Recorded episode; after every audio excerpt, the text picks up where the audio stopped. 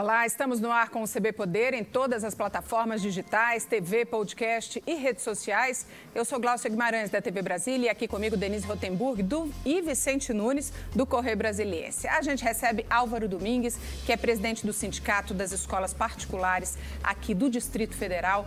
Seja muito bem-vindo. A gente já está aí com as aulas interrompidas, né? Vai ficar assim até o fim do mês, é isso? Até o dia 30, já tem essa data? É, Glaucio, muito obrigado.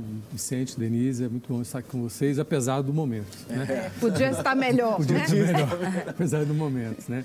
Mas sim, o decreto do governador é bem claro, tá? nós estamos com as aulas suspensas, tanto na rede pública quanto na rede particular tá, até o dia 31. Agora, hoje saiu uma determinação aí do Ministério da Educação. Até o dia 30, desculpa, até o dia 30. Até o dia 30, é, 30. do Ministério da Educação, hum. autorizando as, as, universidades federais, né, os institutos federais, hum. a fazerem aulas, darem aulas via é, é, EAD, né? A distância, Isso. continuar esse ensino à distância para tentar minimizar aí é. o impacto do ano letivo para esses alunos. Isso pode acontecer também com as escolas particulares, escolas que são é, de ensino médio ou não? Ou vocês não estão trabalhando com essa possibilidade? É, veja bem, tá? No caso do ensino superior, isso já está regulamentado. Uhum. Aliás, a, a, possibilidade de fazer, tá? Por, por, a gente chama de aprendizagem à distância, mediada por, por rede, né?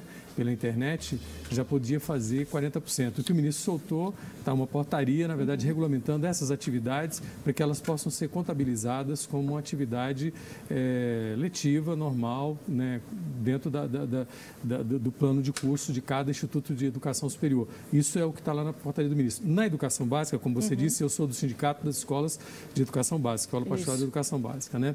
É, não existe uma normatização tão vamos dizer assim, precisa como essa para o ensino superior.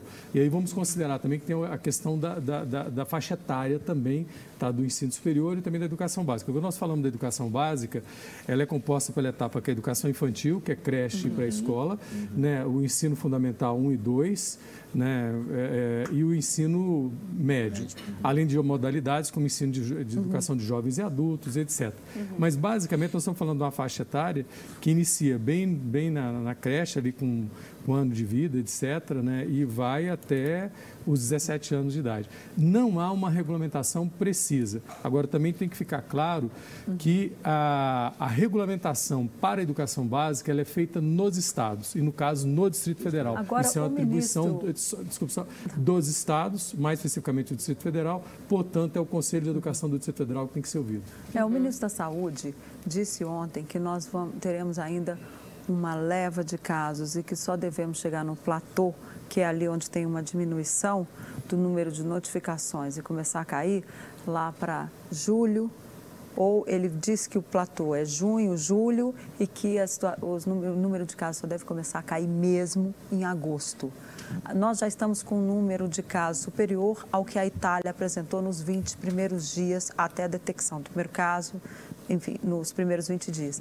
E como é que as escolas vão se preparar para isso? Porque, é, ao que tudo indica, ele, ele fala em 20 semanas, vai ser impossível, o ministro fala em 20 semanas, vai ser impossível voltar às aulas, é, voltar à circulação normal das pessoas, à vida normal, antes de julho. Como é que o senhor vai se preparar para isso? Já está se, se prevendo, já há contato com as autoridades de saúde, a fim de estabelecer como é que vai ficar esse calendário?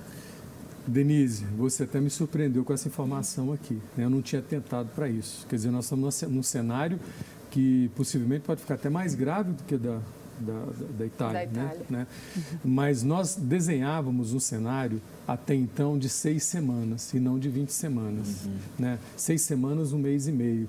Uhum. E pensávamos que é, quando se antecipou o recesso de julho, e é interessante que as pessoas compreendam que julho é um recesso uhum. e que as férias regulares são uhum. no final do ano, ainda tem um recesso no final do ano, ainda que pequeno. Uhum. Nós imaginávamos que esses, normalmente está 10 dias ou 15 dias, está de julho, mas né, os sábados ao longo do segundo semestre e também um pequeno recesso no final do ano, para você ter uma ideia de o que é esse pequeno recesso, normalmente as aulas podem terminar no dia 5 de dezembro e às vezes é, é, prorroga-se até o dia é, 20 com atividades de recuperação, etc., a gente poderia entrar mais uns 10 dias ali, 15 dias, né? de forma que o ano letivo terminasse dentro do ano uhum. civil.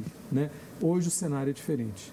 Né? Considerando uhum. isso que você me disse quando eu acabei é, de entrar vai, aqui. Vai, vai, Provavelmente as coisas estão é, crescendo piorar, né? a cada Exatamente. dia. A tendência é, é essa. Exa exatamente, Vicente. Então, assim, é, considerando isso, né, que 20 semanas, vamos pegar a informação até é, que foi o ministro, falou, que falou ontem. Que o ministro, o ministro falou ontem, né, essa, isso me surpreendeu. Eu já comecei a pensar no outro cenário. Quais são as possibilidades? Além dessas que eu falei, antecipação do recesso em julho, uso do recesso em dezembro. Nós podemos também, quer dizer, existe essa excepcionalidade de avançar o ano letivo no ano civil do ano que vem, uhum. ou em outras palavras, o ano letivo, que é o nosso planejamento para 2020, terminar no ano de 2021, como já aconteceu uhum. em época até de uma greve aqui em Brasília, você vai até 10 de janeiro, 10 de fevereiro, isso uhum. aconteceu já em outros momentos. E aí nós temos também que pensar em outras possibilidades, né? É, atividades aos sábados, porque se a gente pensar no, final, no segundo semestre, depois de, de agosto, nós teríamos aí seguramente uns 18, 20 sábados. E aí poderia se utilizar também os sábados de forma a mitigar isso. E o que é mais importante, que foi dito aqui no início pela Gláucia, né? a possibilidade de nós regulamentarmos tá? a aprendizagem não presencial mediada por rede uhum. tecnológica. Né? Uhum. Aí nós estamos falando de, de, escolas que já têm plataformas, nós estamos falando da possibilidade do uso desde o WhatsApp, tão comum entre nós, como, por exemplo, também é, Hangout Meet, que é, o, que é um, uma ferramenta do Google, uhum. é, o Google também Class, etc. Existe essa possibilidade. Nem todas as escolas estão preparadas ou se prepararam para isso, porque isso vem progressivamente acontecendo no nosso setor, né? É, e isso aí poderia mitigar de, o, o, problema de tal maneira que nós concluíssemos um planejamento anual tá feito por todas as instituições. Agora, qual o impacto no, no ensino, efetivamente, uma, o impacto do coronavírus? Vicente, é, para a formação dos, é, a, dos a, estudantes. É, para os estudantes, etc. Uhum. Formação... Bom, veja bem, tá? Existem estudos que demonstram claramente que quanto mais presente o aluno na instituição educacional, tanto de educação básica como superior, em geral, inclusive mais tempo, tá? Quanto menos tempo ausente uhum. e quanto mais tempo no dia, uhum. né? Isso é importante compreender isso, né? Mais efetiva é a sua, a sua, seu aprendizado. Então, é, quando a gente vivencia uma situação como essa, excepcional, que o aluno não vai frequentar, né, é lógico que vai haver um prejuízo. O que nós temos que desenvolver são alternativas de mitigar esse prejuízo. E, e o mais interessante para analisar também é porque a educação ela é algo assim, é, a tangibilidade dela é muito diferente. Você só vai sentir esse prejuízo mais na frente. Aí, né, para corroborar com esse raciocínio que você, que você mais ou menos indica é, para a gente poder fazer. As nossas avaliações hoje em sistemas de avaliação como PISA e outros, né, o mesmo ENAD, etc., tá, são muito ruins. Então, quando você deixa de é, concluir um planejamento efetivo, você com certeza no futuro terá um impacto de prejuízo na aprendizagem, tá, tanto na básica quanto na superior. Agora, onde entra o papel dos pais aí? Os pais podem é, exercer o papel de professores dentro de casa neste momento ou, ou é complicado?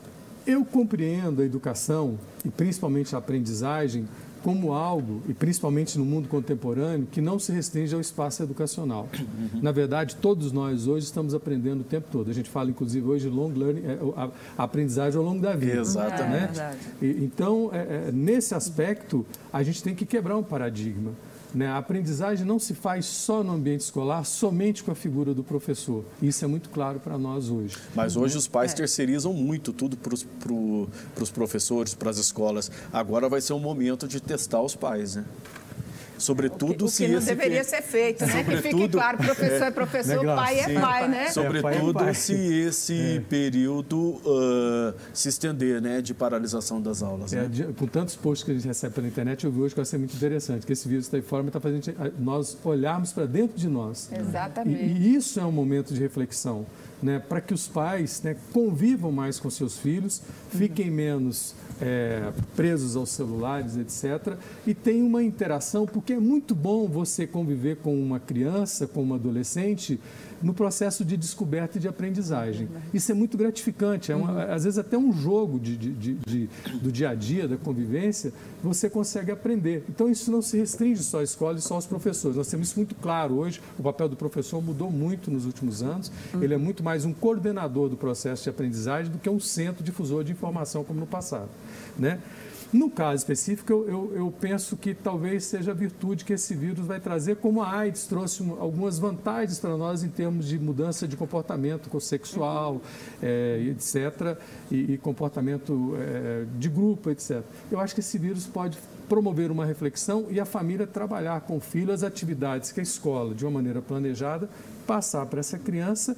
E aí o que é mais importante, tá? Que sem esse componente é difícil você realizar a aprendizagem é que haja disciplina e organização. Que nós, adultos, às vezes até temos dificuldade. É, vale, isso vale para o home office, né? Inclusive, é. muita Exatamente. gente trabalhando em home office. Né? né? O ensino à distância, né, Denise? Pois é, uma né? coisa que eu queria perguntar para o senhor, no início do governo o senhor não, você, presidente, do presidente Bolsonaro, teve muita gente interessada, inclusive projetos de lei para o ensino em casa, aquela coisa dos pais. Homeschooling. É, o homeschooling. homeschooling. homeschooling. Acredita que isso vai agora se ampliar? Melhor, você acredita que isso vai se ampliar agora?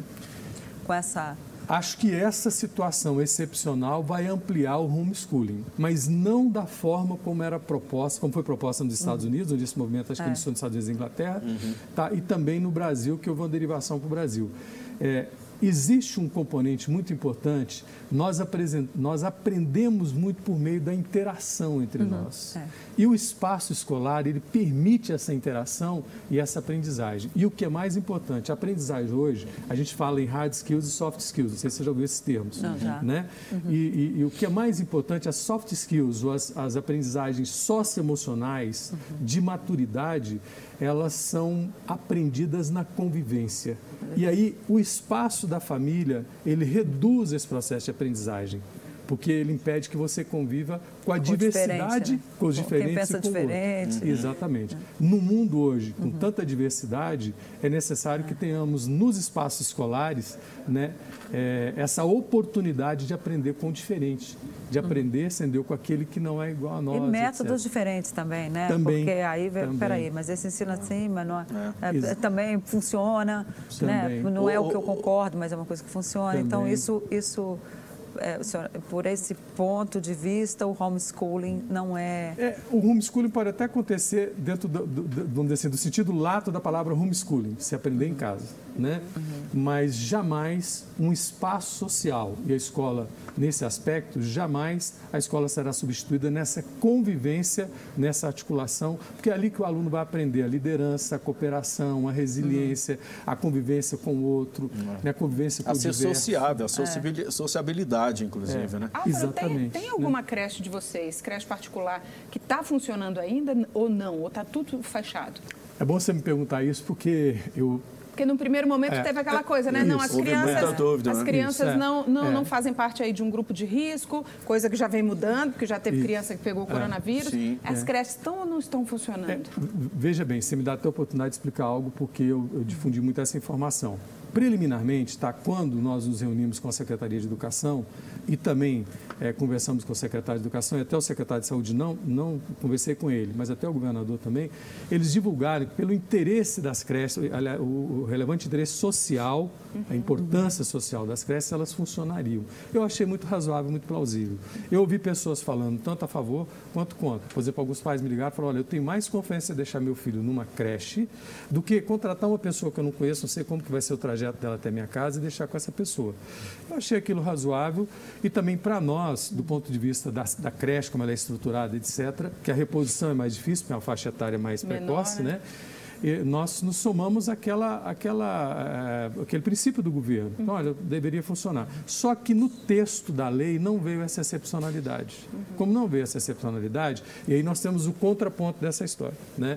Existem pais que acham que não, que tem que interromper de fato. E aí vamos respeitar também as pessoas que trabalham com essas crianças e que têm que se deslocar até as creches.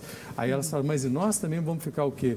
É, é, com possibilidade de adquirirmos essa doença. Então nós é também queremos fazer a parada. Então nesse momento, quando eu ouvi muitos argumentos dos professores de educação infantil, da creche, da pré-escola, eu me somei, você entendeu, àqueles que acham que tem que interromper todas as atividades. Uhum. Aí nós passamos um comunicado do Cinep uhum. pedindo que todas as nossas unidades escolares não funcionassem, tá? mesmo a despeito de ter essa possibilidade. Como, como o senhor avalia uh, o trabalho feito pela Secretaria de Educação até agora? É o correto? É, agindo na velocidade desejada, tamanho a situação, a gravidade da situação que a gente está vivendo hoje? É, olha, sendo muito coerente até com alguns, algumas oportunidades que eu falei sobre isso, tá? É, primeiro eu tenho que elogiar assim, a disponibilidade, a disposição, né, o empenho das autoridades em resolver isso daí, né? Mas eu imagino que uma atividade que envolva 600 mil estudantes, mais ou menos, você pode falar em torno de quase um milhão de famílias, uhum. E sabendo que essas pessoas têm que se deslocar, uhum. né, eu acho que ela tem que ser planejada para ela não causar tanto pânico. E imagino que um planejamento, você entendeu? mais cadente uhum. e não abrupto, como aquele decreto na, na, na quarta-feira à noite da uhum. semana passada, se não me engano, tá? poderia passar mais segurança para as pessoas e as pessoas se planejarem, inclusive como exemplo esse caso da creche que a Glaucia falou. Uhum. Eu imagino que seria melhor. São Paulo optou por essa forma. Não só São Paulo, outros estados do Sul também. Então a gente poderia, é, vamos falar assim no, no ideal, né? Nós poderíamos trabalhar assim com três dias, quatro dias, informando as famílias sobre os hábitos de higiene, a importância de você não conviver com pessoas mais idosas, que elas são mais vulneráveis, repercutir mais essas informações que nós estamos fazendo já há um mês e dizer a partir da tal data nós não mais funcionaremos as escolas. Uhum. Teria sido algo mais tranquilo. Né? Mas, quando eu perguntei isso ao secretário, ele falou que naquele momento eles preferiram todo o ônus de uma decisão que eu chamei intempestiva, uhum. tá? é, porque achava que era importante, do que fazer planejado como São Paulo fez. Uhum. Né? Uhum. E o São Paulo envolveu mais a comunidade, envolveu a Undime, que é os dirigentes municipais de educação, a UNC, que são os conselhos municipais, envolveu o próprio sindicato das escolas particulares, a própria Secretaria de Educação, a Associação de Pais. E em Brasília seria, nós somos muito menores, seria muito mais fácil envolver e ter essa maior cumplicidade. Uhum. E, e, se pensarmos numa situação ideal, eu sei que isso não vai acontecer, talvez os primeiros espaços a serem é, interrompidos a disseminação do vírus teriam que ser os espaços como shoppings, etc., e outros, entendeu? que é mais diverso uhum. e com muito mais frequência. As escolas, elas ainda, com toda a sua limitação, elas são polos de divulgação de hábitos, de formação, de informação, isso poderia contribuir. Então, assim, resumindo, eu acho que é, poderia ter sido um pouco mais tranquilo, mas é aquela história, né? Da agora para frente nós temos aqui juntar os cacos daquilo que já está quebrado. E como é que é daqui por diante? Como é que vai ser a relação com o governo? Ele tem chamado vocês para conversar? Sim, Qual sim, é a orientação? Sim, sim, não. O, o, secretário João Pedro de Educação sempre conversa com a gente. Nós estamos sempre somando. Inclusive, está em todas as ações que ele tem feito. Nós temos participado no Cinep. Na, na segunda-feira nós temos uma reunião em que nós conseguimos levar é, o, a diretoria do Cinep, os sindicatos de professores, sindicatos auxiliares de escolas particulares, a Associação de Pais e a própria Secretaria de Educação. E pensamos ali num comitê de acompanhamento e de ajuda, porque aí nós conseguimos filtrar as informações e repercuti-las de maneira mais precisa para toda a comunidade. É, então, nesse momento, eu acho que mais do que uma crítica sendo deu pela iniciativa muito rápida deles, do, do governador e, do, e, também do secretário, eu acho que a gente tem que se somar para que todas as pessoas tenham a tranquilidade, porque nós passaremos, como a Denise muito bem disse, nós passaremos provavelmente mais três, quatro meses de uma mudança muito séria de paradigma de vida. Nós vamos ter que ficar mais isolados, vamos ter que frequentar mais, mais menos, né, ficar mais em casa, frequentar menos os espaços comuns, coletivos. Uhum. Isso muda e, e me preocupa muito a repercussão também, além de social, etc., econômica. Uhum. Né? Porque nós São temos... Paulo hoje, por exemplo, é. anunciou o fechamento de todos os shopping todos centers os até 30 é. de abril. Pois é. A economia Sim. vai parar, né? E aí você já pensou? Nós temos então que, nesse momento também, eu falo como administrador de uma instituição, é, de uma empresa, de, de mais de uma instituição, é, nós temos que priorizar as pessoas que trabalham conosco. Salário em primeiro lugar. Por falar, né? era isso que eu ia lhe perguntar. Então, os né? professores podem ficar tranquilos que o salário vai continuar sendo pago, o pessoal da limpeza. Como é que vai ser a questão do pessoal da limpeza nas escolas? Porque a limpeza certamente não vai mais lá todo dia, estar é. tá limpando as salas, aqui, porque as pessoas também não vão trabalhar, né? É. Vai ficar todo mundo é. em casa. Como é, que você, como é que isso está sendo planejado para que as pessoas não deixem de ter ali a sua renda é. para poder comer, né? Exatamente, né, Denise? Né? O mais básico, né? É, veja bem, eu não tive ainda uma, uma reunião com a minha diretoria tá, para falar em termos institucionais pelo Cinep. Eu tive uma reunião com o nosso advogado e nós fizemos essas ponderações, tá? Eu penso que hoje, até para poder contribuir com a manutenção de uma tranquilidade maior na sociedade, nós temos que fazer o seguinte: mesmo que tenhamos inadimplência nas escolas, etc. Eu espero que isso não aconteça como se imagina, uhum. né? mas que os administradores, que nós orientaremos para isso, tá, tenham como prioridade o pagamento dos salários de todos os colaboradores. Tá? E aí, obviamente, os outros pagamentos, fornecedores, é, concessionárias água e luz, ou mesmo né, os tributos, a gente vai ter que contar com a com a compreensão do governo. Do Estado, né? o governo vai ter que acabar flexibilizando que tudo isso. Como está acontecendo no mundo todo, uhum. né? Não é? Hoje, por exemplo, o governo do Canadá anunciou que vai, dar, vai pagar salário para todos os trabalhadores. Para todos os trabalhadores. É? A gente continua esse bate-papo daqui a pouco, porque a gente precisa fazer um break agora. É um minutinho só. Daqui a pouco o CB volta com o presidente Álvaro Domingues, que é presidente do Sindicato das Escolas Particulares aqui do Distrito Federal. Eu volto já.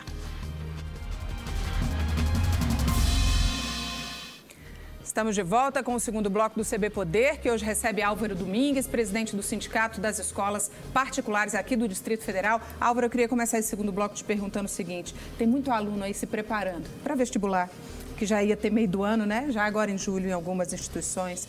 Enem, fim do ano uhum. de novo. É, é, claro que às vezes é muito melhor a gente se preocupar com a saúde do que com isso, mas é difícil você enviar, enfiar na cabeça de um jovem que está se preparando uhum, há um tempo, né? Aí sei lá três é. anos para um vestibular, é, para ele ficar tranquilo, que ele não vai. Tenha calma, meu filho. Mas qual é o conselho que você dá para esse jovem que está em casa agora, que não está indo ao cursinho, que não está indo para a escola?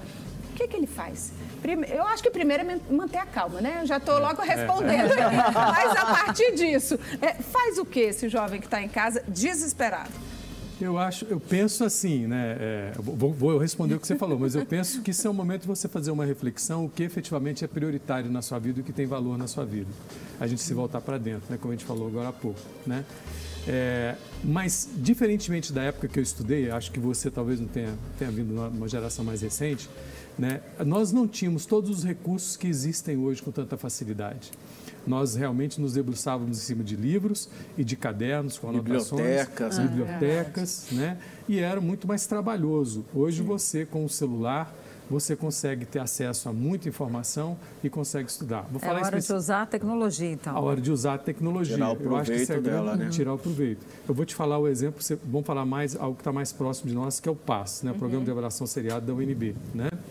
É, as que é obras. Quando? Oi? Que é quando? Passa? Ele tem sempre no final do ano é. e ele é subprograma. Tem uma prova para o primeiro pro ano, para o segundo, é, para o terceiro, depois você soma tudo Isso. e faz a, uhum. a apropriação da nota para classificar e aprovar. Né? É, existem hoje ah, muitas plataformas, né? É, nós trabalhamos com uma que chama Loop, né? vou falar aqui, mas é, uhum. enfim, L-O-P-E, que são de alunos da UNB, né? que podem é, é, eles oferecem e, e você pode acessar as obras de, de, da literatura ou mesmo de artes que são cobradas no PAS. Do mesmo jeito que também no Enem. Uhum. Então, eu penso que nesse momento, e a gente aprende tanto com literatura, uhum. então esse é um excelente momento para você ler. Tem um Kindle aí, tem livros digitais, quer dizer, você não precisa sair, você pode comprar esse livro. Você pode também, a gente compra tantos livros às vezes que a gente acaba acumulando, acumulando. na prateleira e não lê. Você pode ler esses livros. Olha, se você é, dar um, um, tempo na sua vida, com muita calma, e se, se dedicar só à literatura, né, já vai dar um grande avanço. Se você, além da literatura, não é porque eu tenho preferência por essas áreas, mas uhum. é, até porque a minha área não é essa, mas, é, mas você lê história, geografia e acompanhar né, o, o noticiário, as né, atualidades, as atualidades, você já, já, já desenvolve bastante a sua capacidade de leitura, análise, interpretação, julgamento e até proposição que é o grande uhum. desafio né, num processo de avaliação. E aí, naquelas matérias que às vezes você precisa de um pouco mais de ajuda, um pouco mais complexa, como, vou falar, linguagem matemática, ou mesmo ciência da natureza, especificamente física, né, você pode contar, inclusive, com plantões que te ajudam. Tem filmes no Google no, no, no, YouTube, no, YouTube, no YouTube. tem e você também, você às vezes você faz uma questão e você interagindo com o colega, você pode mandar como você resolveu aquela questão e o colega, nós não tínhamos, eu não tinha Trocar isso. Trocar né? informações é. com os próprios colegas, né? Com os próprios colegas. Sim, hoje tem as redes sociais, muito fácil. Né? Nós estamos nos preparando na escola que eu sou é, coordenador e, e também trabalho na direção, né? Nós estamos nos preparando para que os nossos professores passem essas atividades, passem vídeos, não precisa ser vídeo muito elaborados, vídeos singelos, dá uma olhada na Khan Academy para você ver. São vídeos muito singelos que você ensina as pessoas. E, e então é, é, é, esse lado que eu vejo, assim, para quem está desesperado, porque vai fazer o Enem, vai fazer o, o, o, o, o PAS, né? tira uma oportunidade uhum. agora para poder e, ler e tal. Fazer e para os tipo pais, qual é a orientação nesse momento? Uhum para os pais do ponto de vista de aprendizado, de, que é, de tudo. De, de tudo. Qual eu, a orientação das escolas? É, eu gosto muito de gente, de conviver. De conviver e acho que a gente aprende muito na interação. Uhum. Eu acho que é um excelente momento para você passar a uma reflexão do seu ambiente familiar, de uma convivência com o seu filho, você entendeu? Seus filhos, e, e, e acho que isso pode ser muito enriquecedor. Se você não tiver algo de maneira disciplinada e organizada para você entrar numa brincadeira ou mesmo em jogos interativos, uhum. etc., eu acho que seria uma boa prática você ler um livro com seu filho e fazer uma reflexão. Tem, uhum. Nossa literatura é tão rica, existe tanta coisa boa para você ler e para você parar com o filho uhum. e discutir. Você pega Machado de Assis, uhum. você vai discutir valores universais únicos, tão próprios para agora. Nós comentamos agora há pouco Saramago. Você pega um uhum. romance do Saramago uhum e, e ler o romance Saramago pode parecer até uma coisa muito apocalíptica agora ler aquele, aquele livro, mas, mas espero que as pessoas não fiquem tão desesperadas. Mas lendo aquele livro, você pode fazer uma reflexão uhum. do seu comportamento. Né? Existe algo no mundo hoje muito necessário, que é a sustentabilidade do planeta. Né, que são os nossos hábitos de consumo. Nós seremos agora muito testados em relação a isso, porque nós não teremos ainda que a economia gire em torno disso, tenha uma importância, nós não teremos mais a facilidade do consumo que nós tínhamos até então. Uhum. E é uma boa reflexão, é. porque nós podemos passar é, sem muita coisa que a gente consome e valorizando uhum. aquilo que é essencial na vida. Eu não sei se eu estou sendo meio poliana aqui. Não, mas está ótimo. Não, não, mas, Álvaro, nosso tempo acabou, infelizmente. Muito obrigada pela sua presença aqui, pelos esclarecimentos. Vicente, Denise, a gente volta em qualquer oportunidade, né? Porque agora tem CB, tem quinta, tem, tem sexta. sexta a qualquer momento, 1h20 da tarde. Obrigada pela sua companhia. Tchau.